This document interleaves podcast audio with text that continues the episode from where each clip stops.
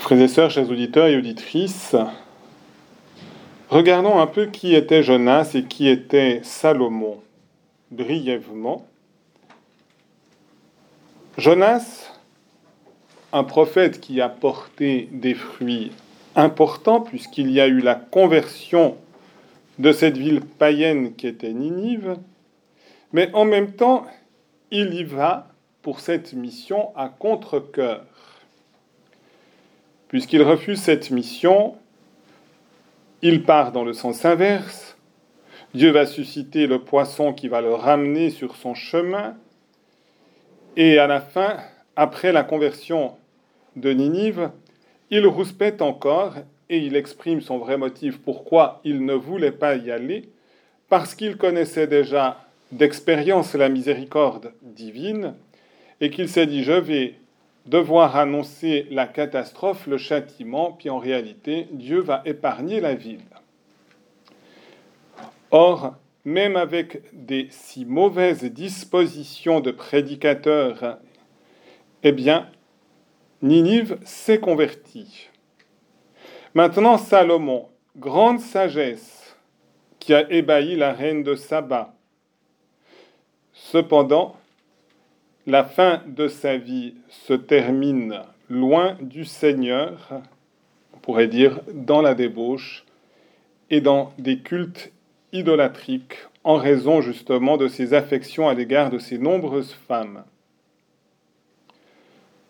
Jésus veut que nous nous déterminions pour lui et il dit clairement ici, il y a plus que Jonas, il y a plus que Salomon puisque Jésus étant la deuxième personne de la Sainte Trinité, il y a la sagesse incarnée. Et donc il est la lumière du monde, capable d'éclairer tous les cœurs, tous les esprits. Il y a en lui la source de la miséricorde divine, puisqu'il est Dieu avec son Père et le Saint-Esprit.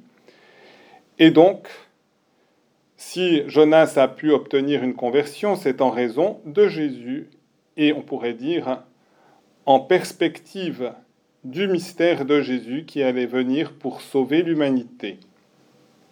Et donc, il y a plus en Jésus que Salomon et Jonas. Or, la génération, nous dit Jésus, à laquelle il s'adresse, ne laisse pas son cœur se convertir. Mais Jésus nous a pas été donné seulement il y a 2000 ans, et ensuite il se serait retiré de son activité sur la terre, nous savons que par son mystère pascal, il est entré dans le ciel, il continue d'intercéder pour nous, il continue d'envoyer ses grâces à notre monde pour que le monde se convertisse, et donc pour que nos cœurs se convertissent. Et on peut voir du reste que si le signe qui est proposé, c'est d'abord Jésus, mais c'est aussi son Église dans laquelle il agit. Et c'est pourquoi ceux qui répondent le plus pleinement à la conversion, à la sanctification, c'est-à-dire les saints, ont réussi aussi à entraîner dans leur sillage eh bien, de nombreux autres saints, des conversions en quantité, en profondeur et en durabilité eh bien, demandons au Seigneur que lui-même nous donne, comme le disait Saint Paul dans la première lecture, qu'il nous donne cette liberté intérieure de sa présence en nous, parce que Jésus est d'abord celui qui est la liberté par excellence et qui est capable de libérer nos cœurs et de nous rendre ainsi libres.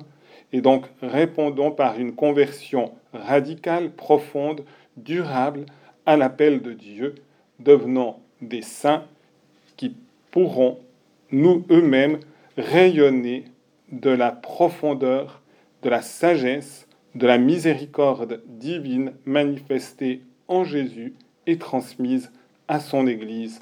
Amen.